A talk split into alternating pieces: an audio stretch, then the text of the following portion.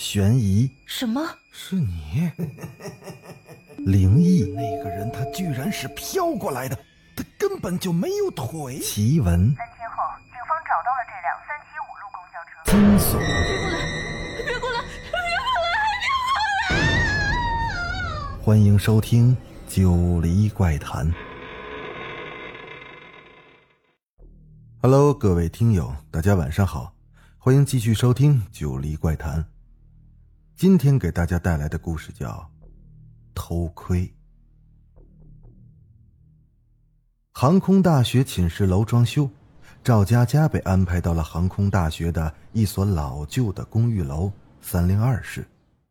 刚从宿舍管理员阿姨那拿到钥匙，赵佳佳呢就迫不及待的打开了寝室的门。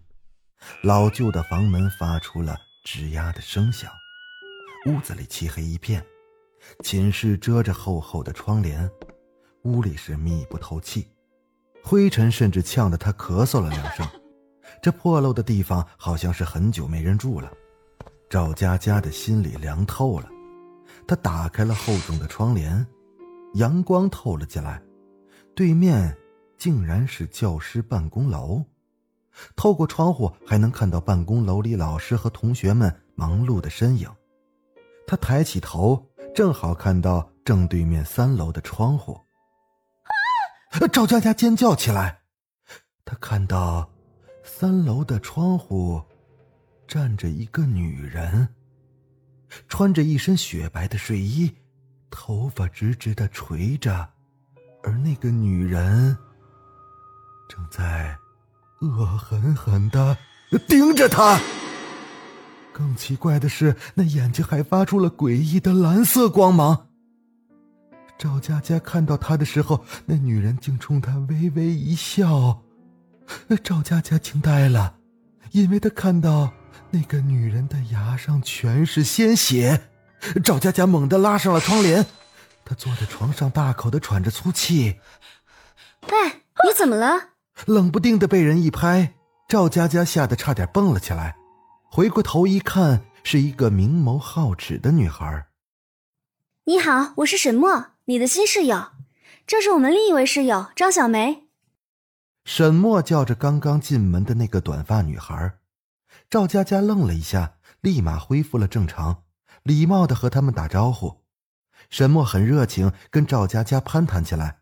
可是张小梅只是冲着赵佳佳微笑了一下，就走到一旁去收拾起自己的东西。他走到窗前，一把打开了窗帘，嘴里还不停的嘟囔着：“大白天的拉着窗帘，什么毛病啊？”赵佳佳刚想喊“别”，可她听到张小梅这么说，硬生生的又是给憋了回去。可是当她战战兢兢的走到窗前时，对面楼的那个女人早就不见了。他自己想，可能是旅途太过劳累折腾，出现了幻觉，也没再吱声。沈墨收拾完东西，兴冲冲的跑到男生寝室楼下，找到自己的男友高峰。沈墨和高峰是青梅竹马，为了和高峰考到同一所学校，沈墨每天都看书到深夜，终于是梦想成真。高峰下楼给沈墨一个热烈的拥抱，让沈墨心里很是温暖。可是高峰接下来的话，让沈墨有点不高兴了。默默，咱俩能搬出去住吗？呃，你别误会，我的意思是跟别的同学合租，你和我的室友李东的女友王翠一起住，我们租个两室。高峰急匆匆的辩解，沈墨有点摸不着头脑。呃，怎么了呀？高峰前进的脚步突然停住了，他警觉的看了看四周，拉着沈墨就来到校园旁的小树林里。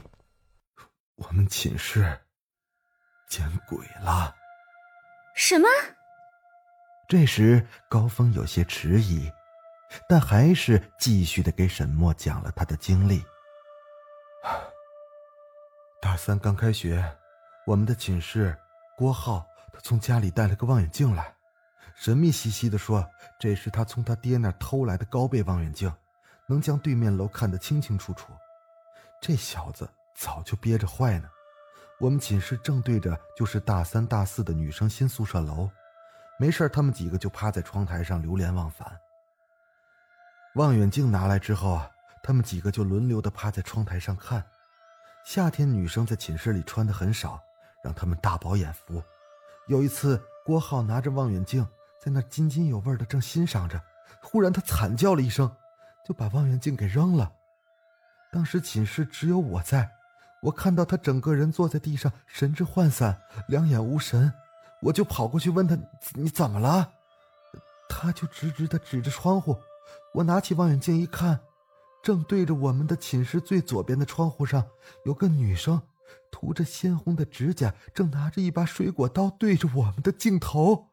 他狠狠的向自己的手腕割了下去，鲜血喷射而出，而那个女生反而阴森森的笑着。我当时也吓坏了，也没顾上郭浩，赶紧就去警卫室了。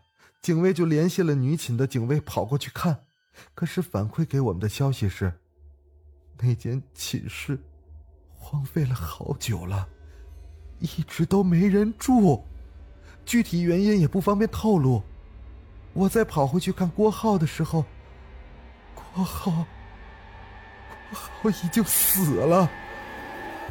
两眼睁得大大的，手还紧握着那个望远镜。我还发现了一件不得了的事儿，那望远镜上还有半截鲜红的指甲。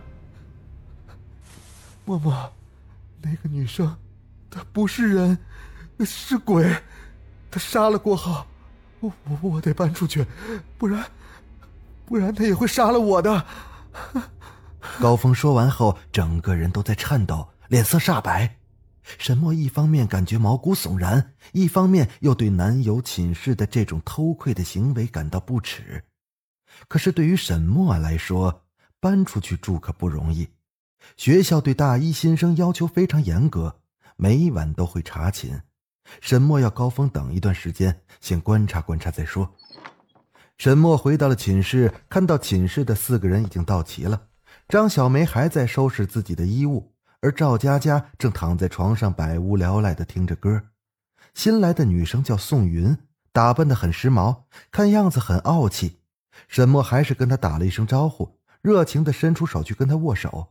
可沈墨伸手的那一刻，忽然看到宋云的手上涂着鲜红的指甲，红的像血一样。沈墨的心惊了一下，他轻轻的触碰了一下宋云的手，竟然是冰凉的。他抬头望着宋云的微笑，心里感觉非常的不舒服，说不出来的难受。那天晚上，沈墨翻来覆去的睡不着。这时，对面的床响起了窸窸窣窣的声音。沈墨慢慢的转过身，借着走廊微弱的灯光，他看到对床的宋云，慢慢的爬了起来，穿着一身白色的睡衣。光着脚丫，在地上灵巧的转圈儿。沈墨屏住了呼吸，缓缓的将整个身子埋进了被窝里，但还是忍不住好奇。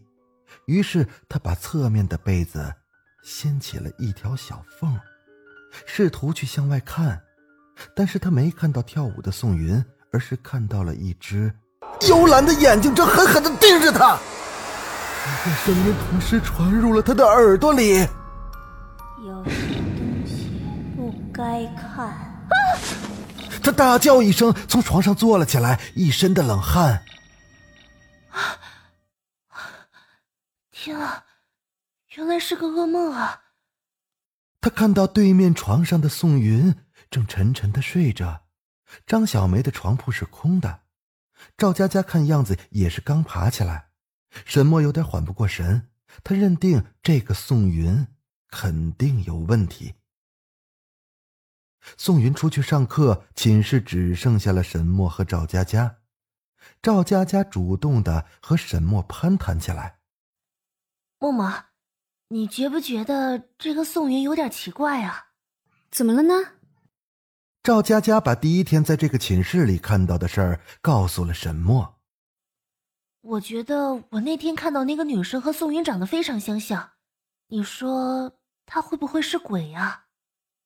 沈墨打了个冷战，把高峰告诉他的事情也告诉了赵佳佳。赵佳佳听完也是目瞪口呆，两人当下决定一定要查到事情的真相，到底是人是鬼，那都得有个交代。两个人决定去找宿管阿姨问个清楚。宿管阿姨看到两个新生稚嫩的脸，似乎有点不耐烦。哎呦，哪里有什么鬼？你们好好读书，别打听那么多。两人也只好是垂头丧气的往外走着。什么？死了？在哪儿？这时，宿管阿姨接了个电话，大声的咆哮起来。沈墨和赵佳佳的目光重新回到了阿姨的身上。那阿姨挂断了电话，瞅着两个人：“你们三零二寝室的张小梅出事了，在老办公楼三楼，心脏病突发。你们去看看吧。”沈墨和赵佳佳疯狂的跑到了对面的办公楼，只见三楼的那间办公室围满了人，还有警察在那进进出出。两个人好不容易挤到了里面，看到了一身黑色运动服的张小梅躺在办公室的水泥地上，面目狰狞，嘴巴大张着，仿佛有好多未尽的话要说，而他的手直直的指着门口的方向。赵佳佳和沈墨瘫软在地上，两人面面相觑，半晌，两个人同时的吐出了两个字。宋云，张小梅的尸体被警方抬走了。沈墨和赵佳佳呆呆的走在走廊上，前面的三个女生议论起来，被他俩给听到了。哎，你们知道吗？学校封锁了消息，那间办公室都封闭了好几年了。据说一年前有个女生在那里割腕自杀了，怎么回事啊？哎，我也是听说，哎。说那个女生和咱们学校的一个体育老师搞师生恋，他们两个在那间办公室里亲热呢，被一个男生偷窥给拍了下来，发到校园网站了。那个女生羞愤交加，到办公室里找那个体育老师，希望他俩能公开关系，正大光明的谈恋爱。你们猜怎么着？那老师没同意，他就在那老师面前割腕自杀了。那个体育老师后来也离开了咱们学校，不知所踪。哇塞，太恐怖了！你刚才说的那个死掉的女生，是不是被自杀的女生索命了的？几个女生七嘴八舌的谈论着，赵佳佳和沈墨就在后面跟着听着，眉头紧锁。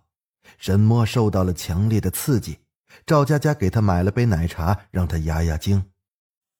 默默，你脸色不太好，我看你每天早上都在吃药，你是不是……嗯。我身体不太好，一直吃中药调理。沈墨说完后，赵佳佳也没再多问。沈墨和赵佳佳商量着如何对付宋云，他还将此事告诉了高峰。高峰让他不要担心，他会去跟沈墨的教导员求情，让沈墨搬出去。此时此刻有这么一个贴心的男朋友，他心里是倍感温暖。这天晚上，沈墨回到了寝室。他竟然发现寝室早早的就熄了灯，他战战兢兢的打开了寝室的房门。屋里漆黑一片，开关好像也坏了，摁了好几下灯都没亮起来。沈墨手心冒出了层层的汗珠，他的脚像灌了铅一样沉重。他告诉自己，必须得离开，这里肯定有危险。当他慢慢的挪动脚步准备离开时，一个悠悠的声音传了出来：“沈墨，你不是在找我吗？”是宋云的声音。他转过头，正对上那双恐怖的眼睛，那眼睛里慢慢的淌出了红色的血泪。只见下面伸出了一双。苍白的手紧紧的抓住了沈墨的脖子。好了，今天的故事先讲到这儿，欲知后事如何，咱们下集接着讲。我是主播九黎香柳，感谢大家的支持，咱们下集见。